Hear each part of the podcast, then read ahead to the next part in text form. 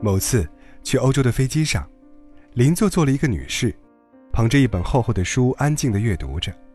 用余光扫了一眼，冯友兰的《中国哲学史》，这书我也有一套，绝佳的好书，足够艰深，偶尔遇上几段，去翻来覆去几遍，才能彻底通晓其意。说穿了，读这样的书，受益匪浅是真的，累也是真的。我在心里默默地判断了一下页数，这位女士应当是刚刚开始读前几章吧。随后倦意上头，拉好毯子。没多久就沉沉睡了过去。在我以各种奇怪的姿势睡了好几觉之后再醒来，那位女士还在读书。看了眼时间，她居然手不释卷，足足五六个小时，几乎值得肃然起敬了。我视力还算不错，至少可以看出阅读量。这么久，他大约读了不到十页。见我留意他，女士望过来，微微颔首。我睡不着了。索性搭话：“您很喜欢这本书吗？”他却露出一丝苦笑：“ 其实我读不太懂。”我愣了愣，那一瞬间是对他的坦诚产生了好感，笑道：“难懂就不要读了嘛，长途旅行本来就累，干嘛不休息一下或者看个电影呢？”那怎么行？他摇摇头说：“我会很自责，觉得浪费了时间。”我好奇地问：“那您平时从来都不会在飞机上休息吗？”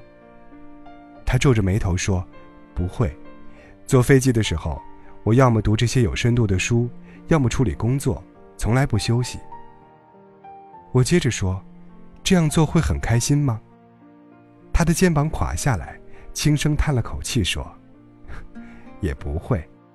其实我一点都不想看这些书，我最想看故事会。”我愣了愣，忍不住笑了出来。他也笑，真的，我是从小城镇考到北京来的。那年上京要坐整整一夜的火车，特别无聊。邻座的阿姨就借了我一本故事会，结果我一口气看完，觉得太有趣了，熬了一夜也不觉得困和累了。我说：“那不是挺好的吗？喜欢就看嘛。坐飞机的时候也可以买些类似的杂志翻一翻，打发时间，消除疲劳，多棒啊！”他继续摇头说：“不行，读这些闲书，我也会觉得浪费了时间。从小母亲就教导我，要克制欲望，在有限的时间里做有用的事情，否则将来会后悔的。”这样啊，我说。大约是长途旅行的疲惫瓦解了一个人的防线吧。他开始向我诉说起一些往事。他说，从小母亲就对他严格要求。三四岁的时候，小朋友们都在外面捉蝴蝶，他不想埋头写书法，就偷偷溜出去玩了一个下午。等到母亲回来发现了，狠狠责打了他。他哭着说：“我想出去玩嘛。”母亲说：“一个人想做什么就做什么，就会学坏的。”上了中学，他暗恋了一个男生，写到日记里，母亲发现了，再次大怒，撕坏了日记本。并警告他，大学毕业之前绝对不许谈恋爱。儿女情长，这都是最原始的冲动，太低级了。大学期间，他迷上了桥牌，还参加了桥牌社团。大家都觉得他非常有天赋，问他愿不愿意代表社团出去参赛。他考虑再三，最终还是拒绝了。他下意识地认为，桥牌和麻将、象棋一样，都是让人上瘾的，不务正业的。令人沉迷和堕落的，他在一片惋惜声中，毅然退出了社团，拿起了考研的书籍。上班以后，他始终努力工作，却并未被加薪提干，向母亲抱怨，母亲会批评他说：“为什么一心只想着钱和职位呢？这是贪婪的心态呀。”他想买一件昂贵点的衣服，母亲也会不满，说他总是对物欲不知足，素颜不衣难道不好吗？就连他与朋友偶尔去吃顿火锅或者烧烤，母亲都会念叨，说不能放纵食欲，身材和健康才是第一位的。直到说完，然后他犹豫地问我：“欲望真的是错吗？”我想了想，母亲希望您成为一个怎样的人呢？就像现在这样吧。他下意识地低头看看自己，而我也在打量他，衣着素雅，温婉知性，看起来的确是一位令人羡慕的女性。我反问他：“那么，这不也是母亲的欲望吗？”他怔住了，似乎不知道该怎么回答。我说：“抱歉，我无意冒犯您的母亲，我只是想说，物欲、财欲、食欲、爱欲，这些都是人欲，是合情合理的，不必感到羞耻啊。母亲的欲望是伟大的，她的欲望也未必渺小，即使渺小。”也没必要为了一个伟大的欲望去牺牲掉那么多渺小的欲望啊！一生如果只为了一个欲望而活着，未免太悲哀了。童年时光可以学习，但也要尽情玩耍。毕竟六十岁再看动画片，只能感到无聊；八十岁再去四处捉蝴蝶，会闪了腰的。在青春里遇到可爱的人，没必要把情愫生生掐死在萌芽中。学会保护自己的前提下，哪怕伤了心，也算一段浪漫佳话。年轻大可好好打扮，一条红裙子，一双白凉鞋，一根漂亮的发带，吸引路人欣赏的目光，这是上天赋予少女的美好权利呀。至于努力工作，想要得到更好的待遇，那简直是天经地义呀。丰厚的物质可以带来足够的体面，食不果腹的人。永远无法风度翩翩，再升华一点，这也是付出心血所得到的认可呀。只要不是烂赌，喜欢棋牌就去玩；只要不是滥情，感觉到了就表达；只要不是暴饮暴食，想吃什么就开动吧；只要不是盲目冒险，想要旅行就出发。这些绝对不是丢人，欲望不是拿来克制的，是应该拿来选择的。精确选择出最想要的、最适合的、最值得争取的那些欲望，以此为前进的动力，然后实现它们。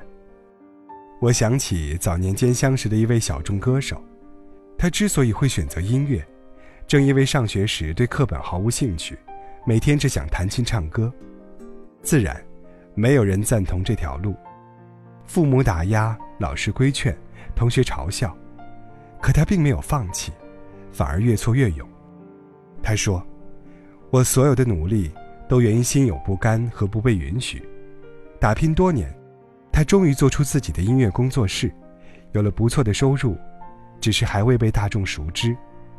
某次采访，他很坦诚地对媒体说：‘我想红。’此言一出，引起轩然大波，顿时遭到了无数的讽刺和抨击，甚至还有直接的谩骂。”想红，是多么含蓄的一件事啊！大家都要把追求我的音乐梦想挂在嘴边，这才算高雅。一个小歌手居然这样赤裸裸地说出来，简直是功利心太强的典型代表。是可忍，孰不可忍？不讨伐你，讨伐谁呀？可他为什么不能这样表达？所有走到聚光灯下的身影，大都在渴望一夜成名。成名，带来的不仅仅是金钱和名望，更重要的是，还有无数的认可和尊重。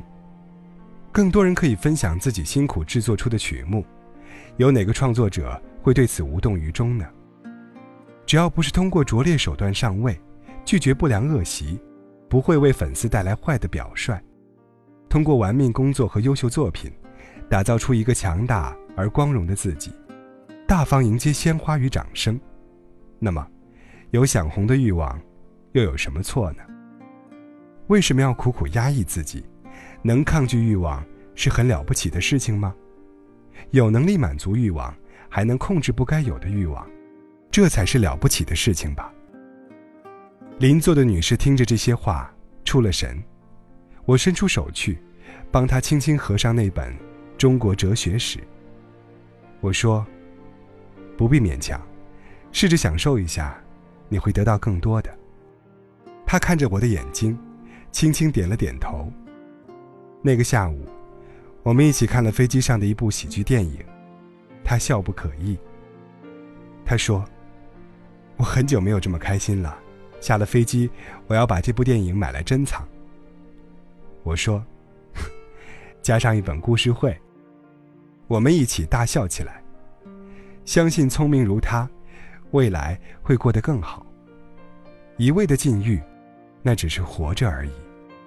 懂得克制，也懂得适度的放纵，才算好好活着。在不曾违反道德与法规的前提下，任何你想拥有的，都不应感到无地自容。廖一梅说：“除了诱惑。”我能抵挡一切，换另一个角度来说，除了欲望，我能克制一切，这才是有趣的潜台词啊。我们并非高僧，也无法看破红尘，只想舒坦的活过这一世，不能随心所欲，也莫清心寡欲，不求轰轰烈烈，但求心满意足。